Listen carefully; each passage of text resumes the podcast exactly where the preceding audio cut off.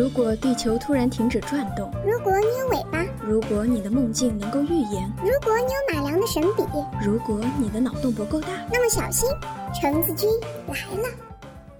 本节目一向保持不客观、不中立、不理性的态度。听完节目后造成脑洞大到收不住者，不好意思，不给予修补还原费用。成人请在十八岁以下人员陪同下进行收听。本节目由开号御书房制作播出。虫虫，你今天下午回来情绪就很低落的样子，发生什么事儿了吗？橙子，我觉得我有了预测未来的能力。哦呦，厉害了我的虫！不过有了这个超能力，你应该高兴啊，难过什么？因为我预测到今天晚上十一点半左右，我可能会感受一下男女混合双打的滋味。哼，说说吧，你又做错什么事儿了？不，这仅仅是凭借我重重的第六感。说实话，好吧，其实是我这次考试又没及格，然后还偷跑出去玩轮滑。按照以往我母亲大人和父亲大人的习惯，估计回去就是家法伺候了。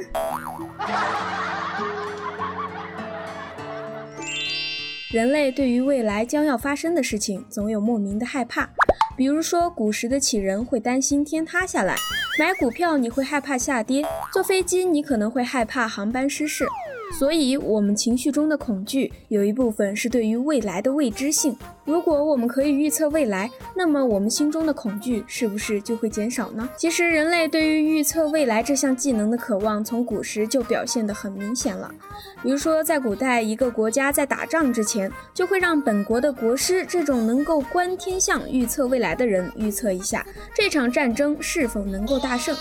民间的算命先生、童话里的水晶球、现在流行的星座运势之类的，都表现了人类因为未来的未知性而产生的一种欺骗性方式。其实，人类是有预知未来的能力的。来来来，小姑娘，我看你面泛桃花，你最近要走桃花运呀？我年纪小，你别骗我。当然，我们对于未来的预测大部分是由计算得到的，比如说天气预报。我们收集大量的天气信息，比如风的走向等，经过计算分析来预测明天甚至未来一周的天气。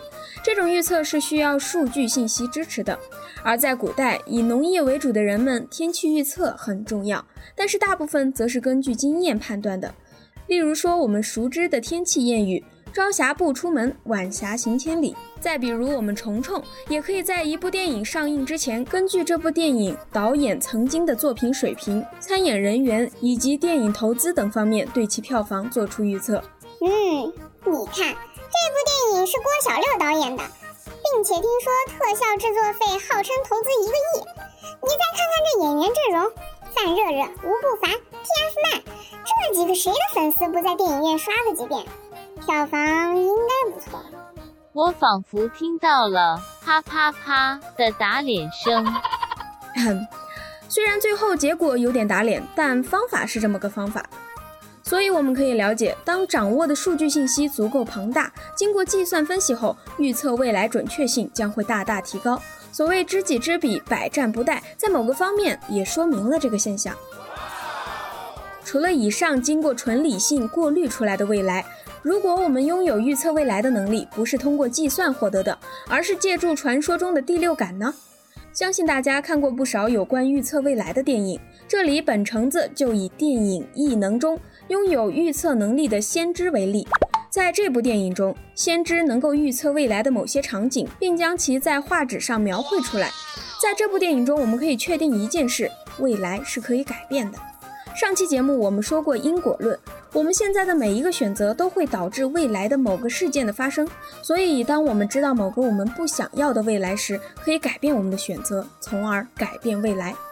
所以在这里我们也可以推出，假如当我们预测到未来的某个时刻我们会取得成功，我们不能因为知道了未来会成功就放下手中的一切，等待成功的到来，因为此时的放下也就是偷懒，同样属于你现在的选择。所以你只能一如既往的继续努力，成功的概率才会增大。这种积极的影响就像是橙子最近看的一部日剧《世界奇妙物语》中的一集。主人公未来的爱人穿越时空，来到主人公人生中比较艰难的一段时期，告诉他你的未来会很幸福，有孩子，有我爱着你。所以现在的你不要再难过，振作起来，好好生活。当主人公获得这种来自于未来的信息，确定了自己未来的幸福时，就会发现现在所遭遇的一切与未来相比不值一提。所以振奋起来，更好的生活，一直期待着在某个时刻与未来的爱人见面。我也相信，我能够遇到一位酷炫狂宅、屌炸天的霸道总裁，带我回家。品味独特，在我们没有预知未来的能力时，人生其实很像是一场赌博。抱着对于结果的未知性，不断地朝着自己的目标努力。不过，当我们知道了结局，我们就可以放心大胆地继续自己的选择。所以，当有人嘲笑你的梦想时，你可以置之一笑，因为他们正由于对于未来的恐惧而不敢前行。今天的鸡汤炖得真好。好了，鸡汤喝完了，我们继续设想：如果我们预测到的未来是不幸的，我们又该如何呢？人类啊，总是挣扎着想要活得更好。所以在得知不好的未来时，大部分人的反应自然是采取措施避免这种不幸。在荷西的《缺陷》一书中，主人公苏峰在多年后遇到了自己昔日好友试验成功的产物，能够预测十分钟后未来的男孩。由于恐惧小男孩的存在会摧毁自己的美好生活，苏峰决定杀死男孩，方法则是诱使男孩进行更遥远的预测。假设在今天中午十二点整会下一场雨，那么显然你会在上午十一点五十分的时候就能准确的预知到这件事情。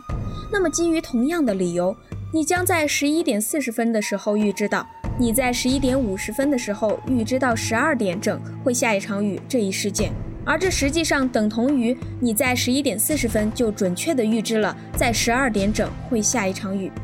只要以此类推，岂不是可以几乎无限的扩展你的预知范围了吗？小男孩果然中计，最终因为大脑过载死去。从上面这个小片段中有两点可以拿出来考虑。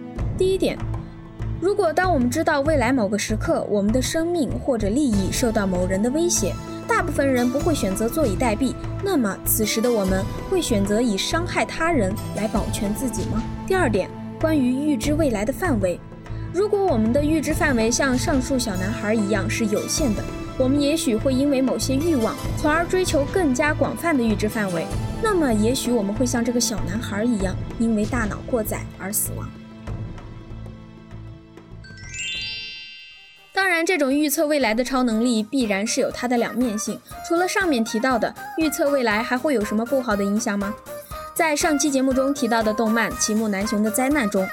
男主超能力拥有者齐木楠雄，当然也拥有预测未来的能力，但是因此他丧失了一种叫做惊喜感的东西，因为未来会发生什么，他早就知道了。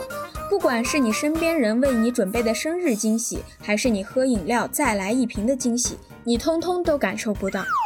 在丧失了一种情绪之后，说实在的，拥有超能力的你也算不上是一个完整的人类了。别怕，你是超人。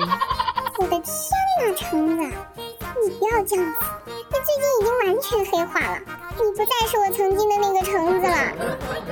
哦，本来想到了你不用尝试加法的办法的。既然如此，我先去提前帮你准备跌打损伤药去了。啊！别别别别，橙子别走，我错了我错了。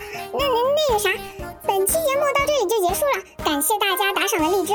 如果真的觉得橙子君的脑洞足够大的话，可以留言、点赞、转发。虫虫在这里谢过各位啦，各位江湖豪杰，我们下期节目再会。拜了个拜，嗯嘛。